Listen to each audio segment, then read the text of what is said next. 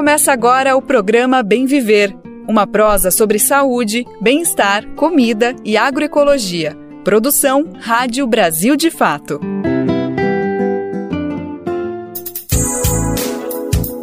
E hoje é terça-feira, dia 11 de julho de 2023. Estamos chegando para mais uma edição do nosso querido programa Bem Viver, na companhia de toda a equipe do Brasil de Fato. Eu sou Lucas Weber e te convido para ficarmos juntos e juntas na próxima uma hora. Por aqui você já sabe, sempre tem muita informação, prestação de serviço. Vamos prosear também sobre saúde, educação, tecnologia, cultura e muito mais. Então vem cá, se aproxima, aumenta o volume do rádio, vem comigo, vem com a gente conferir os destaques do programa de hoje. Redes sociais são praça pública? Vamos debater quem manda e quem desmanda na internet em uma entrevista com um pesquisador especialista no assunto. E vamos seguir explicando a reforma tributária aqui no Bem Viver. Hoje a gente vai entender como que as mudanças aprovadas pela Câmara podem interferir no preço do aluguel. E no final do programa tem nosso contador de causos, Moser Benedito, maior do país, com mais uma história das andanças dele por esse Brasilzão. Brasil de Fato 20 anos. Apoie e lute.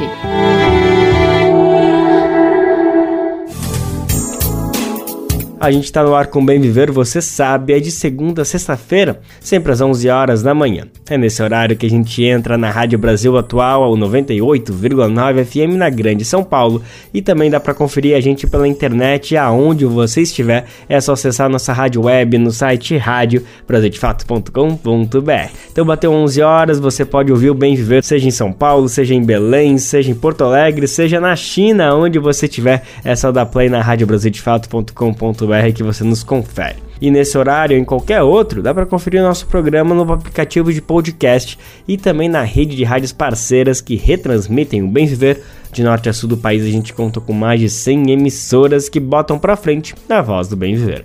E se quiser fazer parte dessa rede, você está convidado, você está convidada. É só ir no nosso site, radiobrasildefato.com.br e clica ali como ser uma rádio parceira. E quem quiser mandar o seu recadinho, vai ser também super bem-vindo, super bem-vinda. Você pode mandar um e-mail com sua, seu elogio, sua crítica, o seu oi, o que quiser. Manda para rádio.brasildefato.com.br. Quem preferir, manda um zap, pode mandar áudio, tá? Eu gosto. O número é 11 95691 6046. Repetindo, 11 95691 6046. Programa Bem Viver sua edição diária sobre saúde, bem-estar, comida e agroecologia. Na semana passada, a gente falou bastante sobre reforma tributária aqui no programa, né? O Brasil inteiro estava discutindo esse assunto. A gente vai seguir com essa pauta porque tem bastante coisa para desenrolar desse emaranhado de termos, né? O texto aprovado na sexta-feira, dia 7, na Câmara dos Deputados, tem muitos pontos que vão impactar diretamente na nossa vida quando a gente pensa, por exemplo, nos produtos, serviços, a isenção de impostos para alimentos da cesta básica é um dos exemplos. Os produtos que compõem essa cesta ainda vão ser definidos por meio de uma outra lei, uma lei complementar. Há um receio por parte das entidades ligadas à saúde que essa lista favoreça sim o setor do agronegócio e também a indústria dos ultraprocessados. Então, o que deve vir pela frente é uma grande disputa, um cabo de guerra para definir que itens são esses que vão participar dessa cesta básica.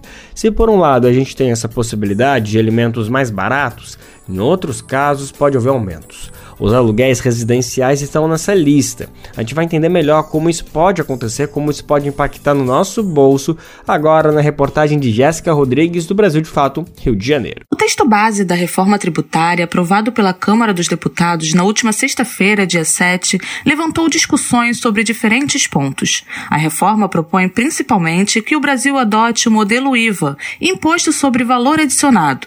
Com isso, o Imposto sobre Circulação de Mercadorias e Serviços, ICMS, e o Imposto sobre Serviços de Qualquer Natureza, ISS, são substituídos por um único imposto, o IBS, Imposto sobre Bens e Serviços. A justificativa é que isso simplifica a arrecadação e reduz a quantidade de impostos pagos pelos contribuintes. No entanto, especialistas apontam que em alguns casos pode ocorrer o aumento do imposto. É o caso, por exemplo, dos aluguéis. O coordenador do índice FIPZAP, índice que acompanha os preços de imóveis comerciais e residenciais, Alisson de Oliveira, explica que elevando a carga tributária para os serviços, os preços aumentam. O índice de locação ele está aí num valor historicamente bastante elevado, né, né aí na 16, próximo de 16,5% nos últimos 12 meses, enquanto a gente vê aí o IPCA aí na casa dos, dos 5%. Então, o que a gente está vendo é que você tem um mercado de locação que está bastante aquecido,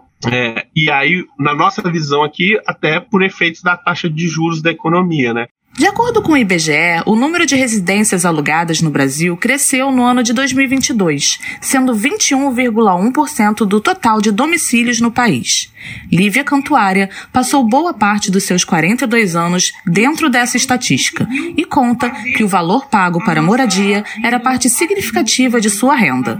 Atualmente, ela vive com a filha de 10 anos em uma ocupação no centro do Rio de Janeiro, pois não conseguiu mais pagar a casa onde residia. Eu eu conseguia pagar o aluguel, mas o aluguel é aquilo. Você paga esse mês, você já fica pensando no mês seguinte. Como é que vai ser? Suas contas são muito limitadas, porque junto com a, não vem só o aluguel, vem a luz, vem a água, vem a internet, que você não consegue mais hoje em dia ficar sem. Aí tem os custos com criança, tem mercado. Então a, a, o teu dinheiro é muito limitado. E é um dinheiro que você sempre pensa que você poderia estar investindo, guardando, porque é sempre que a gente pensa juntar para comprar uma coisa para gente. Para Lívia, se houver aumento dos aluguéis, muitas pessoas podem acabar indo para as ruas. Eu acho que vai ficar bem complicado, porque se as pessoas já estão com dificuldade de pagar o preço que está hoje, se tiver aumento, eu não sei como vai ser.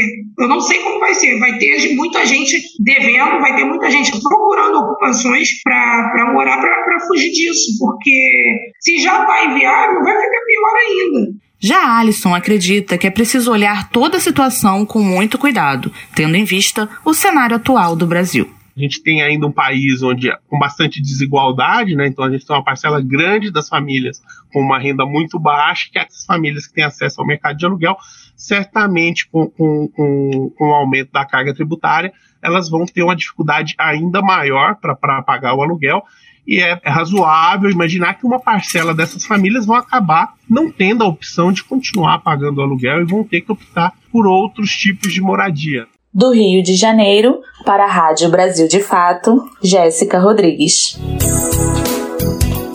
Ainda na pauta econômica, tem outro projeto importante que deve chegar ao Congresso Nacional no segundo semestre.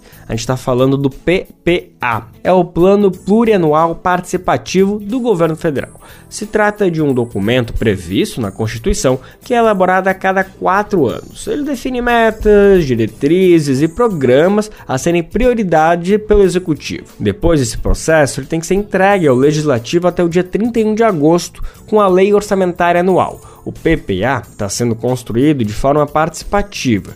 Ele conta com contribuições da sociedade por meio de movimentos populares, conselhos, associações, ONGs e também a participação direta da população nas consultas digitais.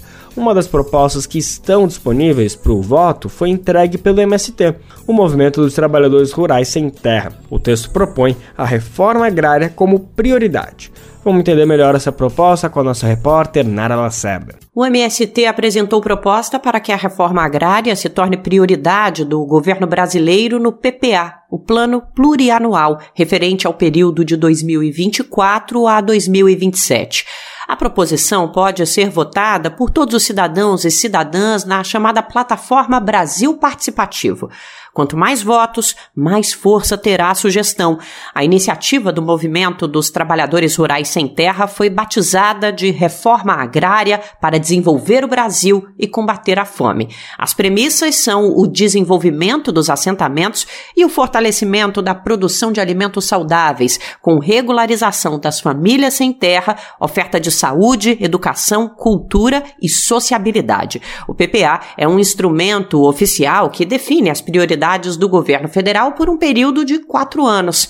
Nas palavras da equipe comandada pelo presidente Luiz Inácio Lula da Silva, do PT, a ideia é fazer deste o mais participativo dos PPAs.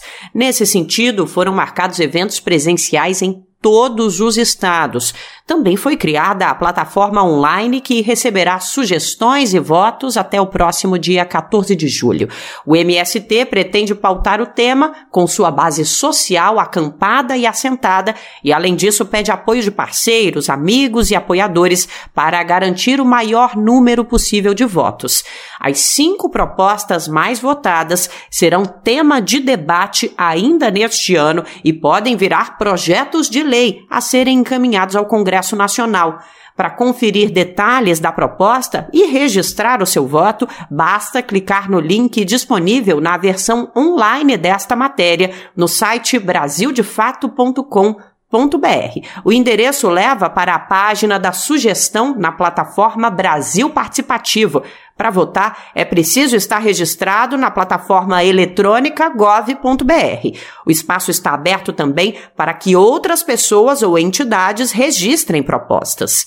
De São Paulo, da Rádio Brasil de Fato, com informações da redação, locução Nara Lacerda. O site da plataforma é um pouco grande, então a sugestão é que você vai no seu buscador da internet aí e digita Brasil Participativo. Aí é só clicar no resultado e conferir as propostas que estão disponíveis para votação. A participação popular é fundamental, é algo essencial para a construção de políticas públicas de qualquer tipo. Além de ser um mecanismo democrático, é importante também para validar uma decisão, garantindo que os interessados sejam ouvidos, ouvidas nesse processo. Quando isso não acontece, olha, as contestações que surgem depois são mais do que justas. Isso está acontecendo agora com o novo ensino médio. A proposta que foi aprovada ainda na gestão Michel Temer, lá em 2017, 2016, sabe? Não foi amplamente discutida com a comunidade escolar, que são os principais, as principais envolvidas na questão. E agora, em meio à implementação, ele está sendo alvo de pedidos de revogação. Isso porque, na avaliação de especialistas e entidades que representam os estudantes, a medida não é positiva. Alguns dos pontos que estão sendo duramente questionados são os chamados itinerários formativos e também o aumento da carga horária. O objetivo, segundo o governo na época, seria tornar a grade curricular mais atrativa. Bom, na prática, organizações como a União Brasileira dos Estudantes Secundaristas afirma que a medida vai no sentido contrário e contribui para a evasão escolar. Diante dos problemas apontados, o governo federal abriu uma consulta pública para finalmente ouvir a comunidade escolar. A plataforma virtual recebeu contribuições, tudo isso aconteceu até semana passada e agora um relatório está sendo elaborado para apresentar ao Ministério da Educação. Vamos entender melhor como está esse trâmite, quais são os próximos passos, o que, que a gente pode esperar. Quem vai trazer os detalhes é o repórter Matson Euler, da Rádio Nacional. O Ministério da Educação concluiu a consulta pública para avaliação e reestruturação da política nacional do ensino médio. Agora, a Secretaria de Articulação com os Sistemas de Ensino tem até 30 dias para elaborar o relatório final que será encaminhado ao ministro da Educação Camilo Santana. Lançado em março deste ano, a consulta pública disponibilizada pelo MEC recebeu mais de 140 mil sugestões de acadêmicos, técnicos, gestores de redes educacionais, gestores escolares, professores e alunos. A consulta foi feita por meio de audiência pública, oficinas de trabalho, seminários e pesquisas nacionais com estudantes, professores e gestores escolares, além de um ciclo de reuniões com 30 entidades ligadas ao Fórum Nacional de Educação. Além disso, o governo federal disponibilizou a plataforma Participa Mais Brasil, onde foram recebidas quase 11 mil contribuições. A atual política do ensino médio foi aprovada por lei em 2017, durante o governo do ex-presidente Michel Temer, com o objetivo de tornar a grade curricular mais atrativa e evitar que os estudantes abandonem os estudos. Pela lei, a implementação deve ser feita de forma escalonada até 2024. Em 2022, a implementação começou pelo primeiro ano do ensino médio, com a ampliação da carga horária para pelo menos cinco horas diárias. Neste ano, a implementação deveria avançar para o segundo ano do ensino médio, mas o cronograma foi suspenso pelo governo federal para que haja a sistematização das propostas da consulta pública encerrada nesta semana. A revogação do novo ensino médio tem sido a reivindicação de entidades do setor e de muitos especialistas. Apesar disso, o governo federal optou por fazer ajustes a partir dos resultados obtidos na consulta. O Ministério da Educação prevê que já em 2024 seja concluído o ciclo de implementação do novo ensino médio nos três períodos desta etapa escolar: primeiro, segundo e terceiro anos. Com o novo modelo, Parte das aulas será comum a todos os estudantes do país, direcionada pela Base Nacional Comum Curricular. Na outra parte da carga horária, os próprios alunos poderão escolher em quais disciplinas querem aprofundar o aprendizado. Essa oferta de um conteúdo aprofundado vai depender da capacidade das redes de ensino e das escolas. Um dos desafios é que as escolas devem ampliar a carga horária para mais 1.400 horas anuais o que equivale a sete horas diárias para os alunos que ocupam as unidades de ensino. Com informações da Agência Brasil, da Rádio Nacional em São Luís, Madison Euler. Vamos inverter um pouquinho? É, do ensino médio a gente vai voltar agora para a educação básica, mas olha só, é uma ótima notícia todos os estados brasileiros e o Distrito Federal aderiram ao Compromisso Nacional Criança Alfabetizada. Todas as capitais, exceto Boa Vista, já participam do programa, segundo o governo federal.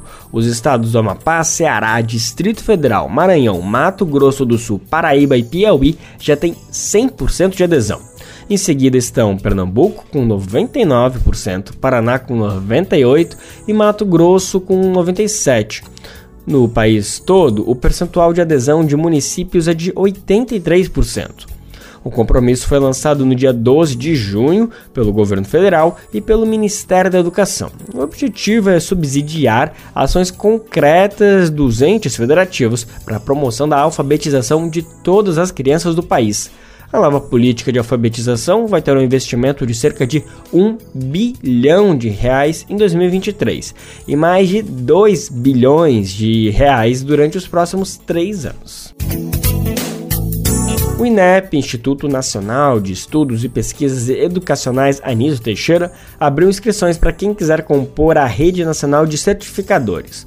Os selecionados vão trabalhar nas atividades de certificação e na aplicação do Enem, o nosso querido e poderoso fundamental Exame Nacional do Ensino Médio. As provas de 2023 desse ano vão ser aplicadas lá no final do ano, nos dias 5 e 12 de novembro.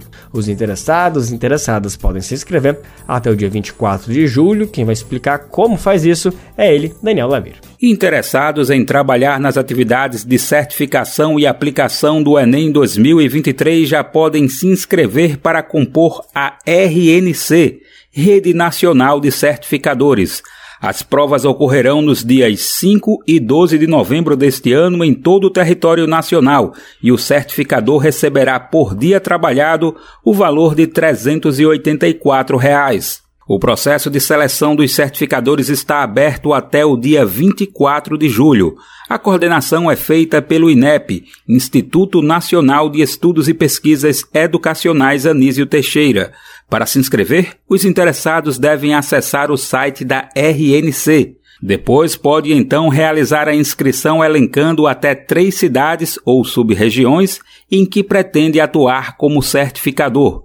Para quem já possui cadastro por ter participado do processo seletivo em outros anos, pode atualizar os dados se necessário e logo já realizar a inscrição. De acordo com o INEP, após a finalização da inscrição, o trabalhador terá acesso à sua página de acompanhamento que traz detalhes sobre o processo. A confirmação da inscrição individual poderá ser consultada a partir do dia 14 de agosto. Com a inscrição confirmada, os interessados poderão também concorrer às vagas disponíveis para o curso de capacitação à distância promovido pelo INEP. Os trabalhadores que não tiverem sua inscrição confirmada poderão entrar com um recurso entre os dias 15 e 21 de agosto. De acordo com o calendário previsto no edital, o resultado das solicitações de recursos serão divulgados no dia 1 de setembro. Confira mais detalhes e o link para o acesso à página da RNC na versão online desta matéria, no site brasildefato.com.br. Da Rádio Brasil de Fato com reportagem de Mariana Lemos de São Paulo. Locução Daniel Lamir.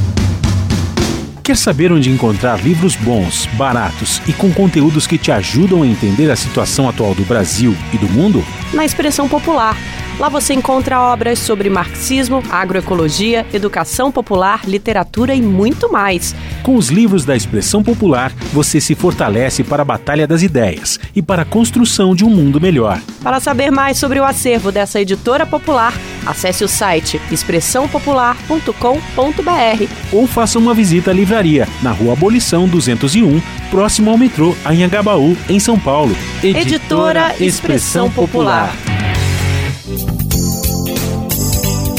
É, vamos falar um pouquinho de rede social? Essa pergunta aqui é para quem é Twitter, sabe? Quem gosta de Twitter e usa bastante a plataforma. Por acaso te assustou a decisão de mais ou menos uma semana atrás de que usuários do Twitter vão ter um limite diário de leitura das publicações?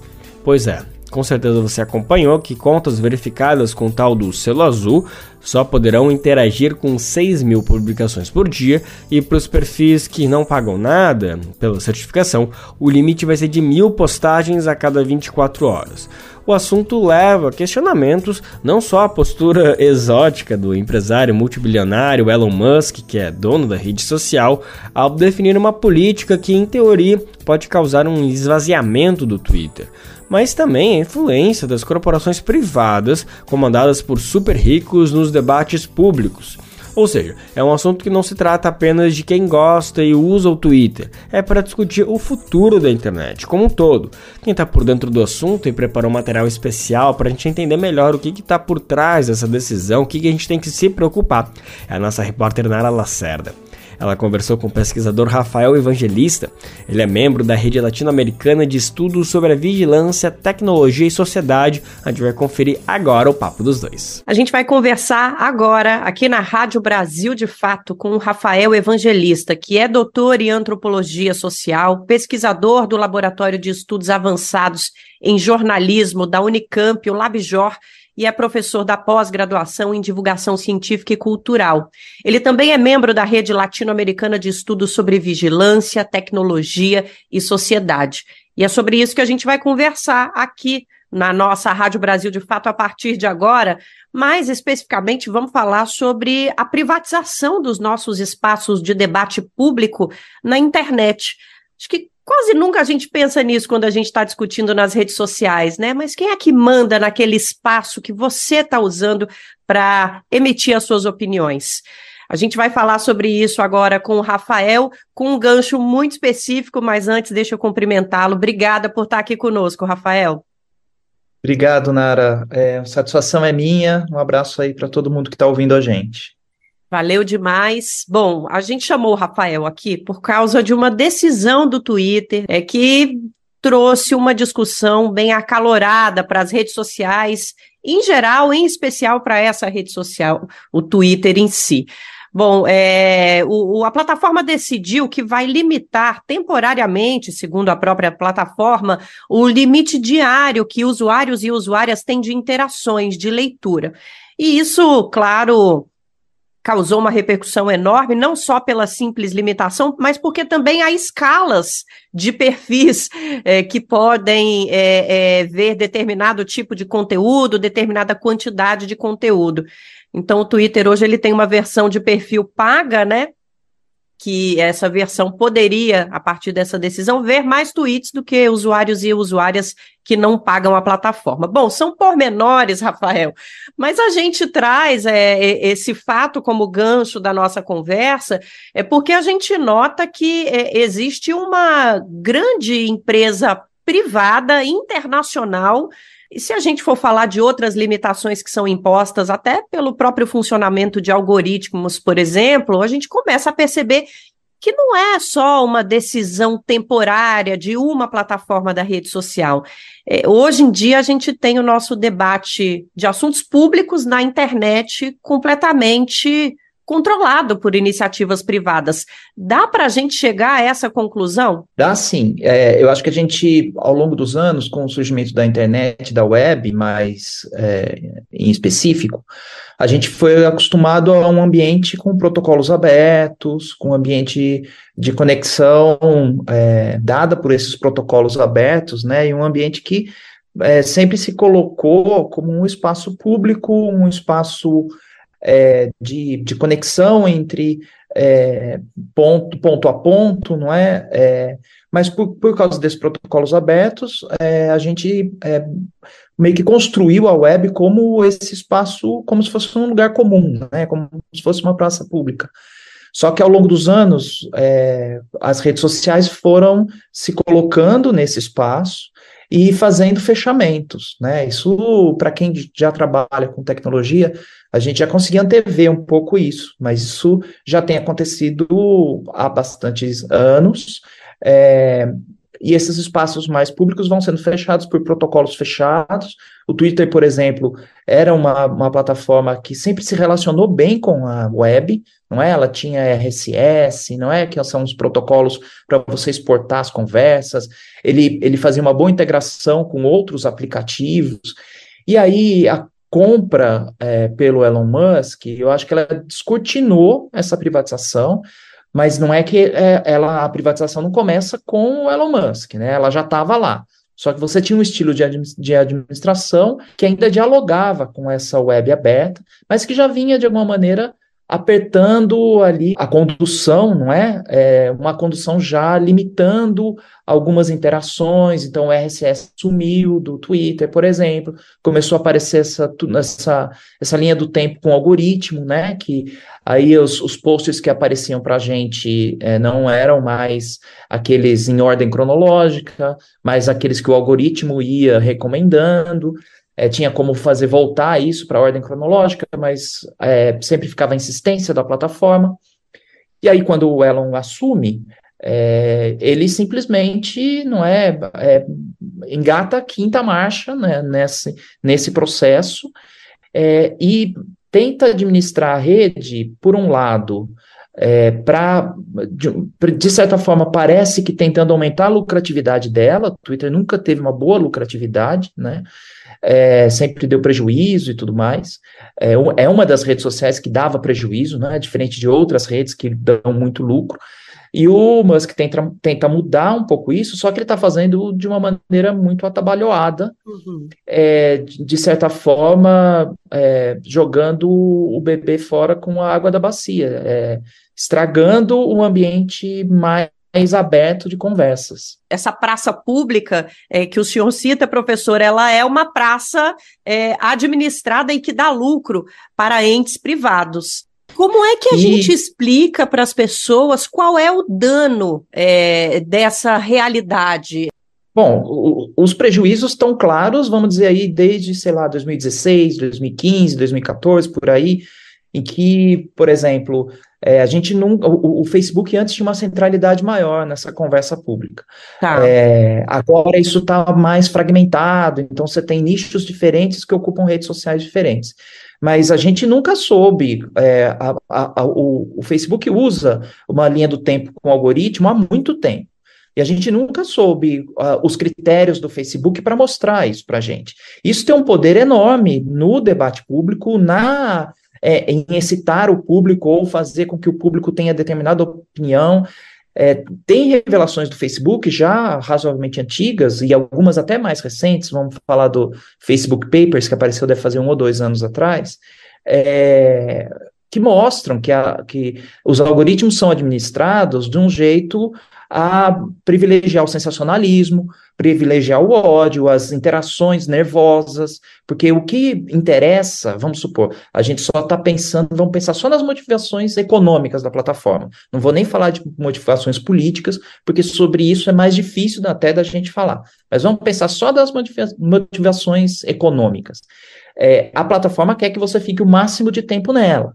É, ela quer que você converse com o máximo de pessoas, que traga mais pessoas para lá, que produza conteúdo que as pessoas cada vez mais achem que é relevante. Então, é, elas sintam que, poxa, eu preciso estar no Facebook porque vou ler o que a Nara escreveu.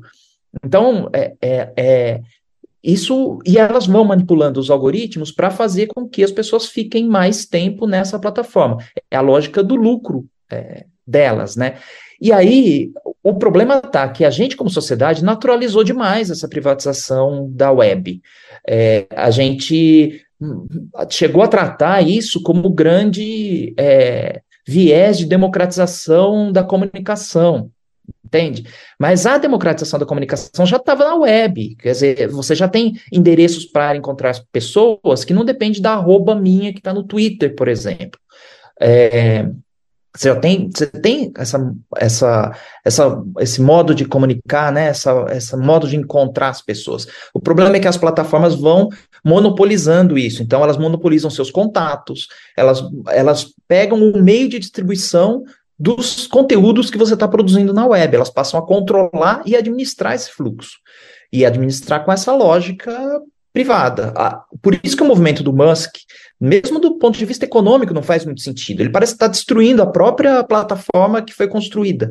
Destruindo não no ponto de vista econômico, que já não dava lucro, mas o prestígio que a plataforma é, estabeleceu, e até a gente pode falar, pô, é foi um prestígio é, muito voltado a, a, ao progressismo americano, né, dos Estados uhum. Unidos e tal. Então, é, quando o Musk compra o Twitter, ele de alguma maneira está comprando um lugar que a esquerda ou a centro-esquerda americana mais gostava de se comunicar. E aí, de repente, ele começa a destruir aquilo. É, entende? Então, não é um movimento que faz muito sentido do ponto de vista empresarial. Ou, ou talvez ele seja mesmo um péssimo empresário. Ele deve ser. É, afinal, herdeiro, né? Construiu tudo com, a partir de herança e etc. Nunca se sabe, né, professor? Desmistificar essa ideia dele como gênio, né? Sim. É, mas agora é um sujeito super poderoso, que não é só dono do Twitter, ele é dono de satélites que estão fazendo comunicação na Amazônia, né?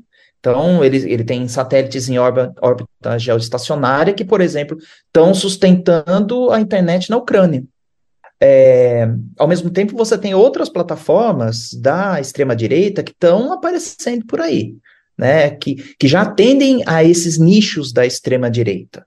É, isso a, a extrema-direita, inclusive, fez muito bem. Assim, quando ela sentiu é, que. E assim, até o, o, Twitter é interessante nesse sentido, né? Porque outra coisa que o Musk está fazendo é abrir de novo espaços para os discursos extremistas da extrema-direita. Sim. Mas quando a extrema-direita se sentiu incomodada por moderações de conteúdo que o Twitter vinha fazendo, ou mesmo as, a, o YouTube faz moderação de conteúdo muito ruim e muito pouco mas ainda assim eles vivem se achando, a extrema-direita vive se achando perseguida no YouTube. E aí a parte mais extremista, é claro, eles não abandonam essas plataformas, é, não deixam elas de lado, mas a parte mais extremista do discurso deles, eles correm para as plataformas pequenas que eles estão criando, não é? Para manter esse contato, manter essa formação de pessoas é, nesse discurso extremista. E, é. professor, falando agora sobre o artigo que o senhor escreveu, Internet, falta debater o essencial. A linha fina me chama tanto a atenção, professor. Vou ler aqui para quem está ouvindo a gente. Olha, regular as big techs, como propõe o projeto que tramita no Congresso, é essencial, mas só resolve a parte menor do problema. É preciso voltar à luta por uma rede livre das corporações, que a esquerda abandonou para a alegria dos fascistas é uma discussão muito necessária, né, professor Rafael? É, é necessária porque muitas vezes me parece que a própria esquerda colocou todas as, como eu estava falando, né, ela colocou uma esperança de democratização das comunicações nas plataformas. É, e agora, é, frente a tudo que vem acontecendo, ela está tentando regular as plataformas, muito corretamente, não é? É, mas me parece que essa não pode ser a única estratégia, porque senão a gente vai ficar, vai fazer do Facebook, do Twitter, desses lugares, como se eles fossem grandes espaços públicos, em que é, mas só que a realidade do, do, da regulação dessas plataformas é que é muito difícil regulá-las. É muito difícil é, conseguir algoritmos que sejam explicáveis, conseguir vencer a ideia de, de obscurecer os algoritmos, né? Porque as buscar por transparência, né? Conseguir transparência das plataformas é difícil. Sem contar que, por exemplo, a gente aqui no Brasil, a gente está no ponto de vista de um país periférico, do sul, etc. Então, é muito difícil a gente conseguir atuar sobre plataformas que são muito mais poderosas do que muitos, mas muitos países, né? Então, é, e aí a gente fica, mesmo nesse horizonte político, a gente fica nessa coisa. E agora? A gente tem, precisa de uma, de uma luta de regulação de plataformas que precisa ser de alguma maneira global. Então, é, eu acho que isso é importante, eu acho que a gente precisa fazer isso no nível nacional, como a gente vem fazendo, é, acho, porque tudo isso também ajuda a diminuir a força das plataformas, não é? Num, mas não é bala de prata. Mas a gente precisa também entender que isso tudo está sendo construído em cima da web, é, em cima da internet, que tem protocolos abertos, protocolos públicos, você tem sistemas de governança da internet que são razoavelmente permeáveis, que a gente precisa participar, precisa estar envolvido nesse debate. E a gente também tem a possibilidade de é, se co conseguir, é, a partir de algum tipo de financiamento, e aí eu acho que os governos progressistas, inclusive, devem fazer isso, a gente pode é, construir tecnologias de comunicação que sejam mais democráticas, não é? é então, se aproveitar do, do, do que do, da estrutura da web que está aí e construir os nossos, nossos lugares de interação, as nossas, é, os nossos lugares de troca, de produção coletiva, porque a, o poder das plataformas não é, a gente fala da política, do debate público, etc., mas é toda a produção cultural está acontecendo hoje na rede. Então, música, filme, está tudo acontecendo ali. Então, você tem problemas é, muito graves de é, influência internacional, de imperialismo cultural, essas palavras que pareciam estar no passado, mas que a gente vê isso agora acontecendo via algoritmo. Que espaço a gente vai ter para a língua portuguesa, para a cultura brasileira? É, ou vai ser. Fica parecendo que a gente estava voltando àquela discussão dos anos 60 de reclamar de enlatado americano. Mas só que o enlatado agora é, é feito com algoritmo, né? Sim. Então a gente, a gente precisa discutir seriamente, do mesmo jeito que a gente discutia, sempre discutiu é, democratização das comunicações, como você precisava de infraestrutura pública, que você precisava ter espaço plural, é, ter espaço para todas as vozes. A gente precisa fazer isso é, com relação às plataformas, porque senão é só mercado. É, é só mercado e é só investimento privado de grandes é, acionistas é, do exterior. É, então a gente precisa de espaço é, para filmes brasileiros, para música brasileira, para cultura brasileira, para conseguir chegar nas pessoas, porque hoje a gente não consegue mais chegar nas pessoas se não via plataformas. Obrigada, então, professor Rafael Evangelista, conversou com a gente sobre esse tema. A gente com certeza volta a falar disso, porque com o PL lá no Congresso e todos os debates que o Brasil deve encarar esse ano em relação a redes sociais, o assunto é mais que necessário. Valeu, viu? Obrigado, Nara. Eu mando um abraço aí para todo mundo e fico à disposição para quando vocês precisarem para a gente conversar aí sobre esses assuntos. Tamo junto e tamo junto com você também, que ouviu a gente até agora. Obrigada pela companhia. Aqui de São Paulo, da Rádio Brasil de Fato, Nara Lacerda. A despedida do dramaturgo Zé Celso na semana passada foi marcada por muita comoção. O ator e diretor morreu depois de ter sido vítima de um incêndio no apartamento onde ele morava na cidade de São Paulo. O adeus ao revolucionário do teatro brasileiro trouxe à tona seu trabalho de décadas em defesa da cultura e da democracia do país. Como forma de reconhecimento, o vereador Celso Guianazzi, do PSOL, apresentou um projeto de lei para a criação de um parque em São Paulo em homenagem ao artista. O local, no tradicional bairro do Pixiga, é alvo de uma longa disputa entre Zé Celso e o apresentador Silvio Santos. A gente vai conferir mais detalhes dessa história na reportagem de Eliane Gonçalves, da Rádio Nacional. Celso, não seja sonhador, ninguém vai te dar isso aqui Mas de graça. Sou, não, não, é, não adianta. Não é de graça. Você vai ficar sonhando. Alguém sabe que alguém vai, vai dar a você, ou, não é porque o terreno é meu, não. Porque meu, é, é, é esse terreno está é, é, tá tão difícil de mim que hoje, hoje eu não teria nem interesse em construir. Eu, eu posso construir, mas não teria, como tinha antes. Mas quem vai dar isso para você? Ninguém vai dar, nem prefeitura, nem governo, ninguém vai dar, não sonha. Deixa de ser artista, não sou eu. O pedido para José Celso Martinez deixar de ser artista foi feito por Silvio Santos em 2017, em uma reunião mediada pelo então governador de São Paulo, João Dória. O debate girava em torno do terreno do empresário que tem 11 mil metros quadrados e fica bem ao lado do Teatro Oficina, a sede do grupo criado por Zé Celso em 1958 e que desde então ocupa o número 520 da rua Jaceguai, no Bexiga, centro de São Paulo. O palco do Oficina é diferente de qualquer outro. O galpão, de pé direito alto e comprido, foi projetado pela arquiteta Lina Bobardi e foi pensado como uma avenida, com conexão direta com o espaço público e que é atravessada pelos artistas de ponta a ponta durante as apresentações.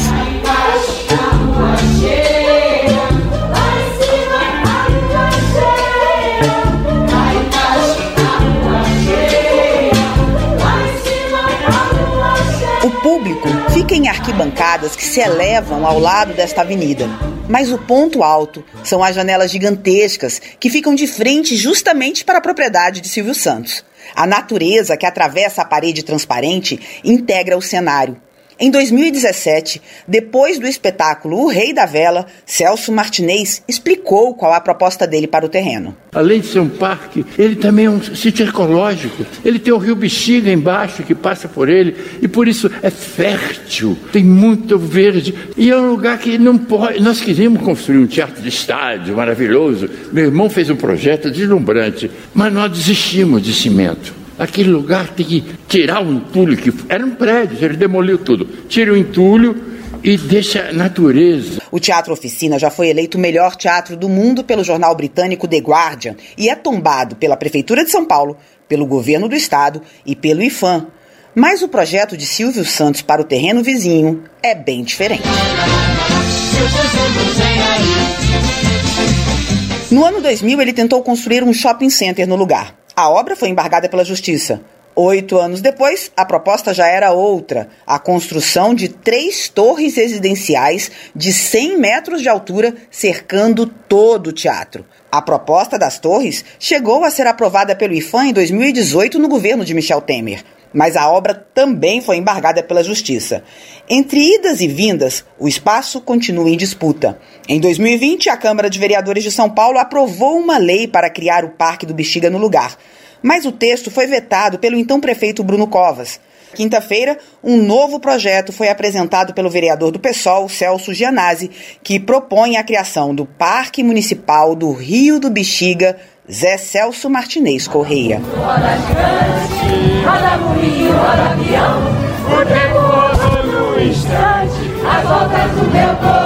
Da Rádio Nacional em São Paulo, Eliane Gonçalves.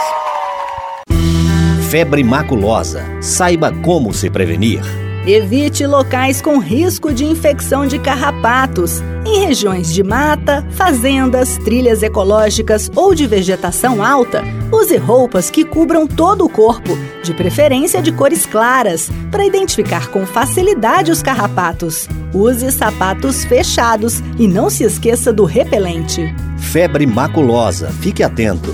Uma parceria Rádio Senado. A conquista do piso salarial foi um momento histórico para os profissionais da enfermagem, incluindo técnicos e técnicas auxiliares e parteiras. A decisão se arrastou por um longo tempo, mas a categoria se manteve imobilizada e, graças a isso, a decisão final foi do STF, o Supremo Tribunal Federal, que reconheceu pagamento para profissionais do setor público. Na semana passada, o governo federal anunciou que os valores vão ser pagos de maneira retroativa, tendo como base o mês de maio. Se no setor público o impasse parece estar resolvido, né? Profissionais dos serviços privados, olha, seguem em busca de garantias do pagamento. A determinação do STF para esses trabalhadores e trabalhadoras é de que a negociação passe pelo sindicato. No entanto, a reivindicação da categoria é para que a decisão válida para o setor público também se estenda a quem trabalha em hospitais e entidades particulares, Vamos entender melhor o que está em jogo agora na reportagem de Felipe Mendes, que tem locução de Douglas Matos. A enfermagem brasileira celebra uma conquista histórica, mas vai se manter mobilizada para a garantia de que a vitória se estenda a toda a categoria. Com decisão do Supremo Tribunal Federal, o STF, que reconheceu o pagamento do piso salarial para os professores do setor público, o foco agora é garantir a mesma conquista ao setor privado. Já com a mais recente decisão do Supremo tomada, o governo federal fez o anúncio do pagamento do piso aos servidores públicos e de maneira retroativa, tendo como base o mês de maio. Enquanto isso, trabalhadoras e trabalhadores do setor privado continuam em compasso de espera. O STF determinou que deve haver negociação sindical coletiva para que os novos valores sejam pagos a quem trabalha em hospitais e entidades particulares.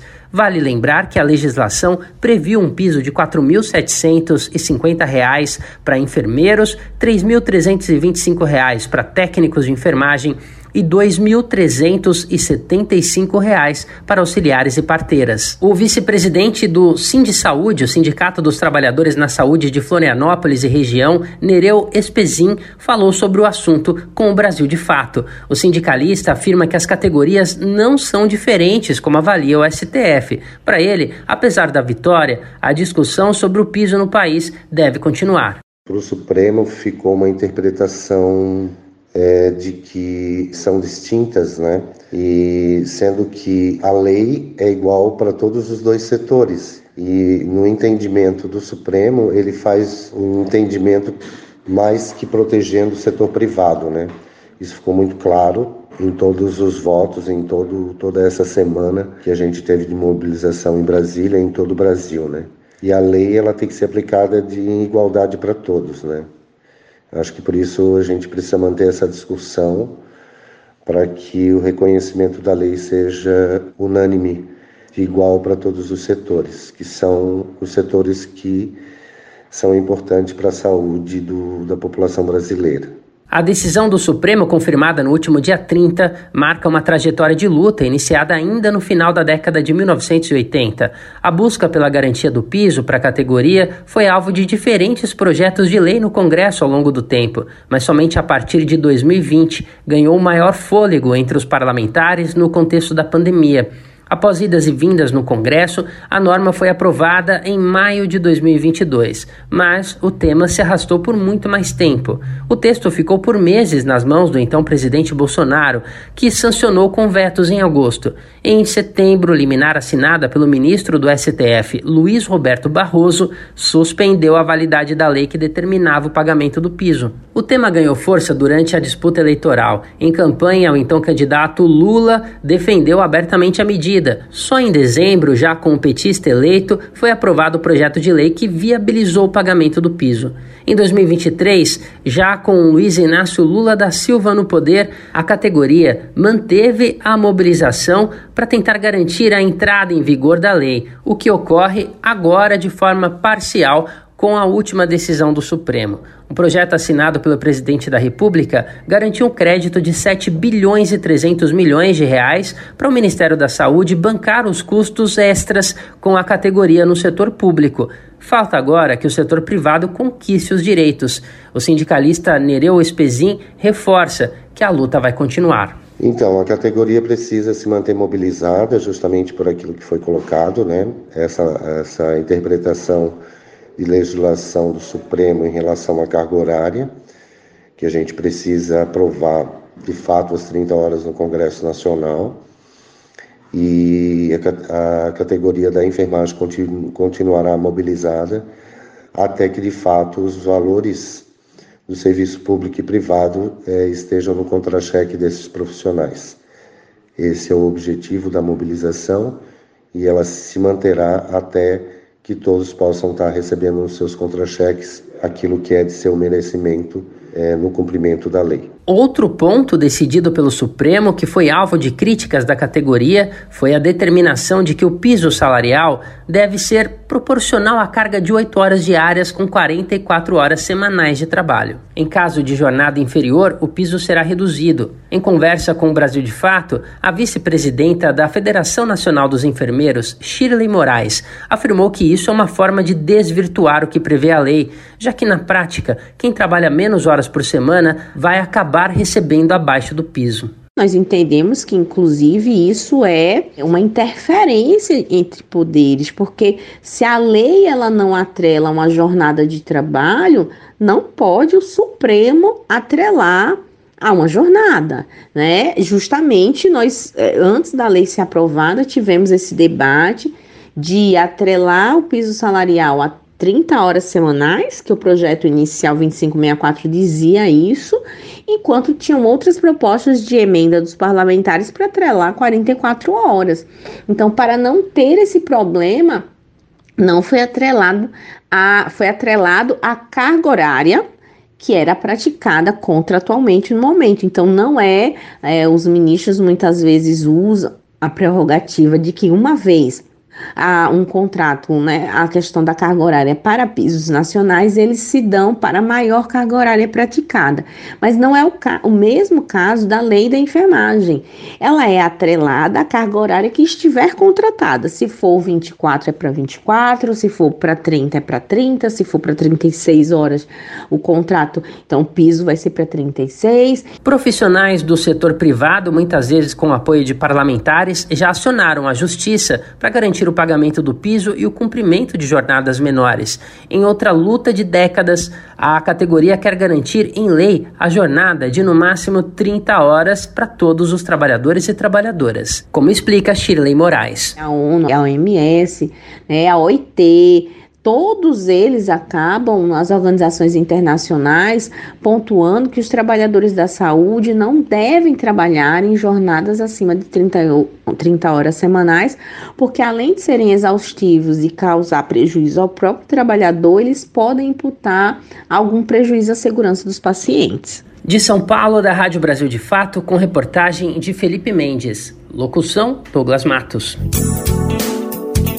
A gente vem acompanhando esse assunto bem de perto, passo a passo, então pode ter certeza que qualquer novidade a gente vai trazer aqui no Bem Viver.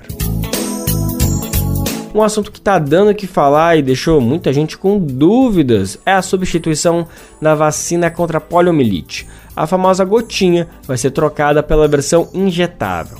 Essa mudança vai ser feita gradualmente e, segundo o Ministério da Saúde, a substituição foi recomendada a partir de novas evidências científicas para a proteção contra a doença, ou seja, se trata de um avanço tecnológico. Graças à vacinação com a gotinha, a gente não tem notificações de caso de pólio desde 1989, faz muito tempo.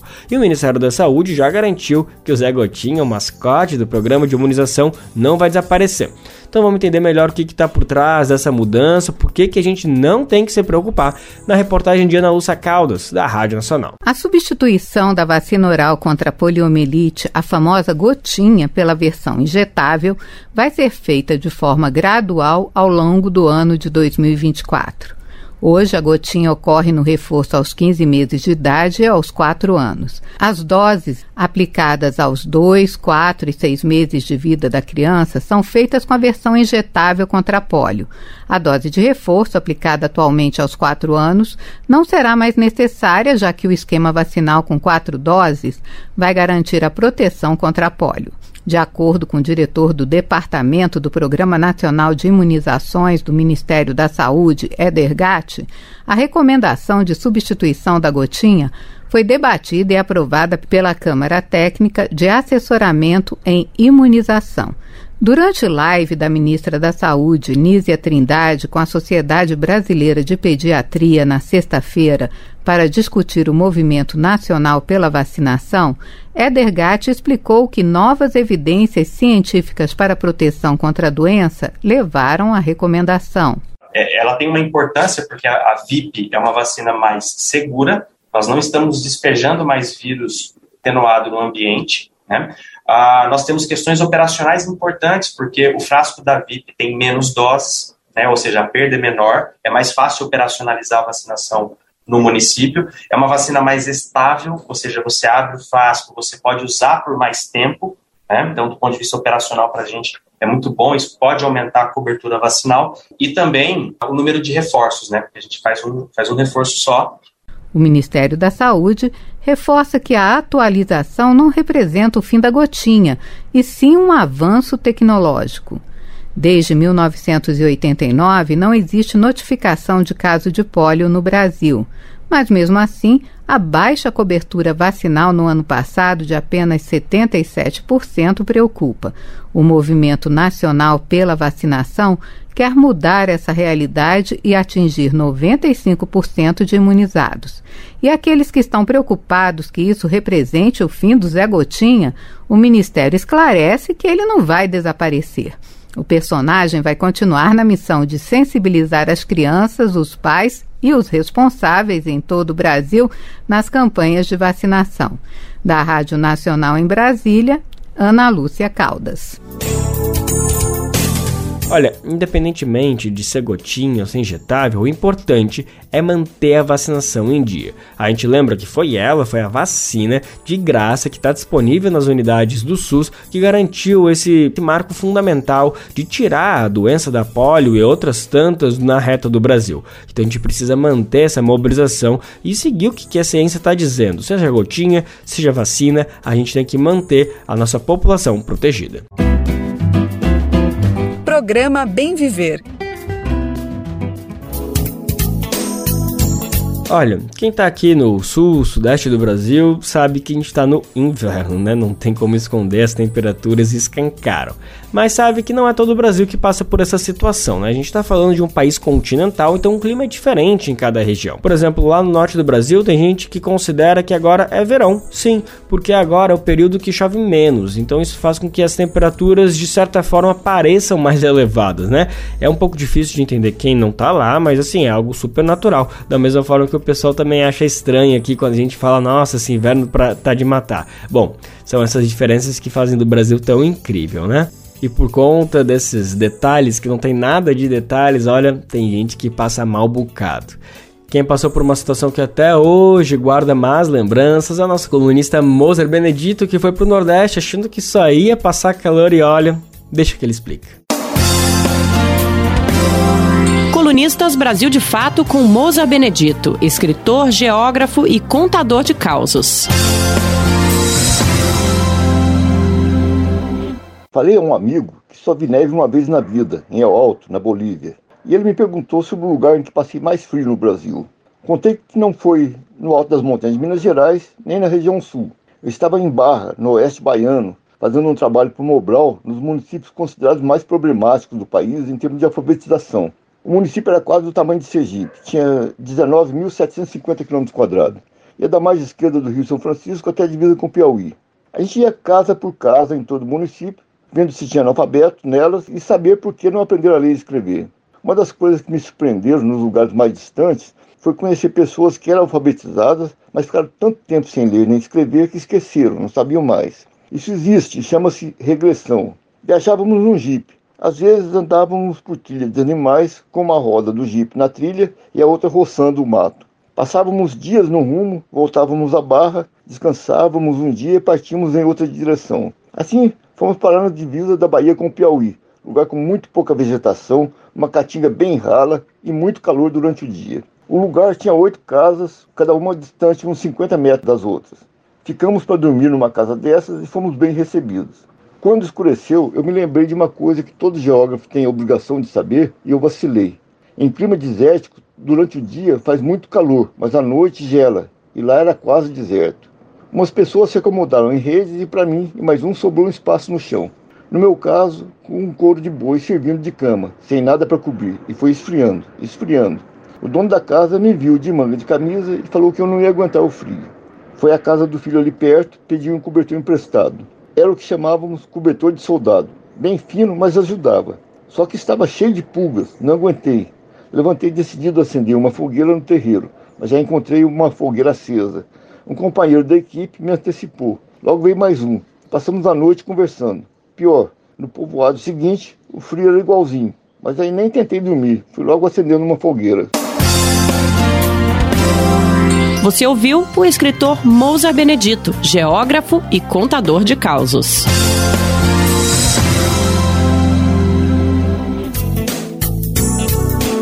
Mas aposta que o Moza aprendeu a lição. Não sei se naquela época já tinha ali o celular dizendo a previsão do tempo, dizendo como vai funcionar essas questões do clima, mas hoje em dia com a tecnologia tá fácil de tu pesquisar qualquer cidade do mundo e ver qual que é a previsão para os próximos dias. Óbvio que é uma previsão, não é certeza, as coisas podem mudar, mas já dá para ter uma boa ideia se precisa ou não levar um agasalho na mala. E o nosso Bem Viver de hoje fica por aqui, mas a gente te espera amanhã, quarta-feira, para mais uma edição inédita do nosso programa. O Bem Viver vai ao ar a partir das 11 horas da manhã na Rádio Brasil Atual, 98,9 FM na Grande São Paulo, ou no site radiobrasildefato.com.br. Lembrando que o programa vai ao ar em diversas rádios pelo país e a lista completa você encontra no nosso site na matéria de divulgação diária do programa. Aqui a gente reforça o agradecimento e confiança de se somar nessa nossa caminhada de debate e construção por uma sociedade alinhada ao conceito do bem viver. Muito obrigado por estarem com a gente, vamos nessa que tem muito pela frente. Ah, o Bem Ver também fica disponível como podcast no Spotify, Deezer, iTunes e Google Podcast. Este programa teve apresentação de Lucas Weber e roteiro de Geisa Marques, edição e produção de Daniel Lamir e Douglas Matos, supervisão de Rodrigo Gomes, trabalhos técnicos de André Parocha, Edson Oliveira e Lua Gattinoni, coordenação Camila Salmásio, direção executiva Nina Fidelis, apoio toda a equipe de jornalismo do Brasil de Fato. Você ouviu o programa Bem Viver uma prosa sobre saúde, bem-estar, comida e agroecologia. Produção Rádio Brasil de Fato.